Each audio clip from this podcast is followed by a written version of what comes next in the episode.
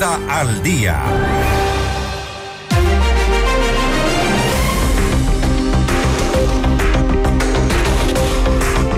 Seguimos en Notimundo al día con las entrevistas. Recuerde que en nuestras redes sociales nos encuentra como arroba Notimundo S. Esta vez estamos ya en contacto con Paulo Caña, abogado penalista, para hablar sobre el caso Sinohidro. ¿Cuáles son las opciones del expresidente Lenín Moreno tras las medidas judiciales eh, emitidas en su contra? Doctor Ocaña, gracias por estar con nosotros. Bienvenido. Hola Fausto, muy buenos días con usted y con todas las personas que nos siguen. Aprovecho para extender un saludo y mi reconocimiento a todas las mujeres en este día que celebramos su lucha constante. Referente al caso que usted me pregunta, Fausto, en efecto se dio, se llevó a cabo la formulación de cargos en el cual Fiscalía presenta sus elementos de cargo para indicar el cometimiento del delito de cohecho. En este caso se ha procesado a 37 personas, dentro de ellos al expresidente Lenín Moreno.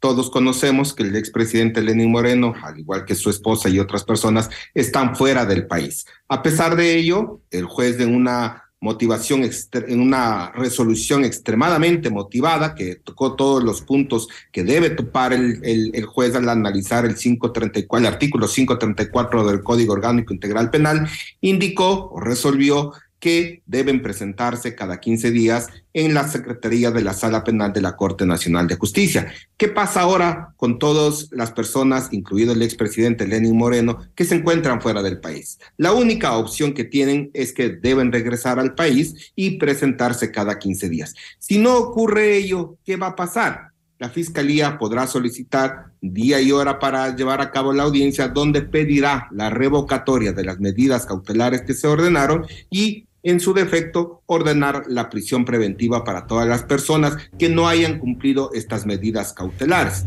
Hay que tomar en cuenta también que a los demás procesados, es decir, a todos en conjunto, estos 37 procesados, indicó que deben presentarse acá en la ciudad de Quito en la sala penal. Muchos de ellos que viven en otras ciudades también tendrán que viajar cada 15 días a presentarse acá. Obvio, el juez decidió que sea acá para que opere el principio de inmediación y con eso que todas las partes procesales estén dentro del proceso y que no exista este riesgo de que en algún momento cuando sean llamados a, juicio, si es que ese fuera el escenario, ellos se presenten dentro del proceso para justificar sus descargos y llevar a cabo las audiencias que amerita el proceso penal. Y es importante destacar estos dos momentos en los que eh, podemos eh, caer en este, en el llamado caso Sinohidro, porque eh, aparentemente, y creo que esto es prácticamente seguro, que en estos 15 días el expresidente Lenín Moreno, su esposa, entendería yo también que sus hijas involucradas en este caso no vendrán al país y se pedirá esta nueva audiencia, nueva fecha y hora para una audiencia de revisión de medidas. En este caso, si es que esto no ocurre, como parece que no ocurrirá, que no vengan ellos y no, no sé si entre los 37 procesados habrá eh, otras personas que no puedan eh, cumplir con esta medida, pasarían eventualmente a una condición de prófugos. Sí, en efecto, eh, en el momento en que no cumplan la medida, en el momento en que Fiscalía pida esta nueva audiencia, en el momento que se revoque estas medidas cautelares, por supuesto, por supuesto que sí. Y hay que tomar en cuenta, y es necesario eh, indicarlo y clarificarlo acá, que este tipo penal, es decir, cohecho, así como el peculado, concusión, enriquecimiento ilícito, se puede juzgar aún en ausencia los demás delitos, los demás delitos del catálogo del Código Orgánico Integral Penal requieren la presencia de la persona que está siendo procesada. Es decir, una vez que se lleva a cabo la audiencia preparatoria de juicio y una persona no está presente, se suspende el proceso hasta que sea capturado. En este caso, como es uno de los delitos que hago mención, puede ser juzgado aún en ausencia. Incluso ya tenemos un ejemplo que pasó anteriormente, que es en el caso Sobornos, que por el mismo tipo penal cohecho y se juzgó aún en ausencia. Perfecto. Este, eh, el, expresidente Lenín Moreno ha dicho este, que va a colaborar, que va a prestar todas las, las, las, facilidades para este proceso de investigación. La situación jurídica del expresidente, de sus hijas inclusive, este, podría eh, complicarse y, con esta nueva condición, un poco lo que habíamos hablado, con esta condición podría complicarse en adelante, en un proceso que va a llevar algunos meses. Sí, en efecto, la instrucción fiscal está abierta por 90 días, así es como se ha solicitado, puede llegar hasta 90 días. Y en el caso de que existiera vinculación, que considero que de lo que he podido conversar con algunos profesionales que están en la defensa de algunos procesados en este caso, entienden que habrá vinculación y eso se extendería 30 días más. En efecto, los abogados que llevan las defensas tendrán que presentar sus descargos, tendrán que presentar su solicitud de versiones de personas que conozcan el cometimiento o el no cometimiento de un ilícito, así como también las pericias que van a que deben desarrollarse para determinar la existencia del delito. ¿Por qué? Porque el proceso penal tiene dos partes principales. Uno, determinar el cometimiento del delito y dos, la responsabilidad penal. En el caso de que ya se determine la, el cometimiento del delito, obviamente pasará a la siguiente fase, que es ya la audiencia de juicio, donde se determina el cometimiento del delito ya con eh, eh, temas probatorios, así como la responsabilidad penal de cada una de las personas que están siendo procesadas y de las cuales Fiscalía solicite el llamamiento a juicio.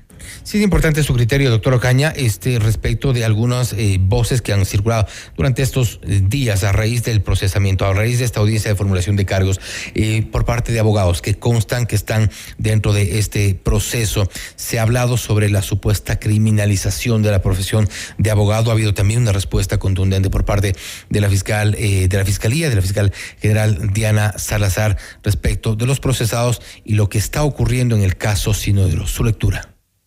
Claro que sí. Eh, conozco de lo que se ha eh, publicado en, los medios de comunicación en el cual se indica que en efecto se está criminalizando la, la profesión, en este caso eh, es, específicamente del doctor Carmiñani, en el cual indica que él cobró honorarios, está facturado, están pagados sus impuestos y obvio no podría existir o presumirse que se ha dado dinero para el pago de sobornos. Obviamente Fiscalía también contestó ello e indicó que no solamente el valor de honorarios, sino que existen otros rubros que tienen que ser justificados. La defensa del doctor Carmiñani, quien lo está llevando un profesional que es experto en materia penal, considero yo que justificará estos valores a los que dicen, incluso podrá determinar las facturas que ha presentado como cobro de honorarios y obviamente si es que es cobro de honorarios, es imposible que se pueda criminalizar. ¿Por qué? Porque eso sería un llamado de atención a futuro que Fiscalía no podría no puede eh, criminalizar la justicia sobre los abogados que llevamos causas en el cual cobramos honorarios y en el cual pagamos los impuestos.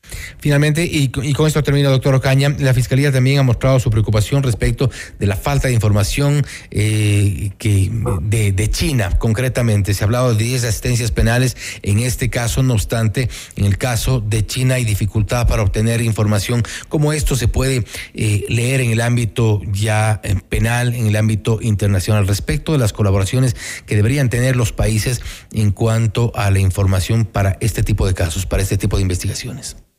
Por supuesto, en, efecto todos los países deberían presentar la colaboración, pero para ello debe tener firmado también un convenio en el cual puedan dar, extender información.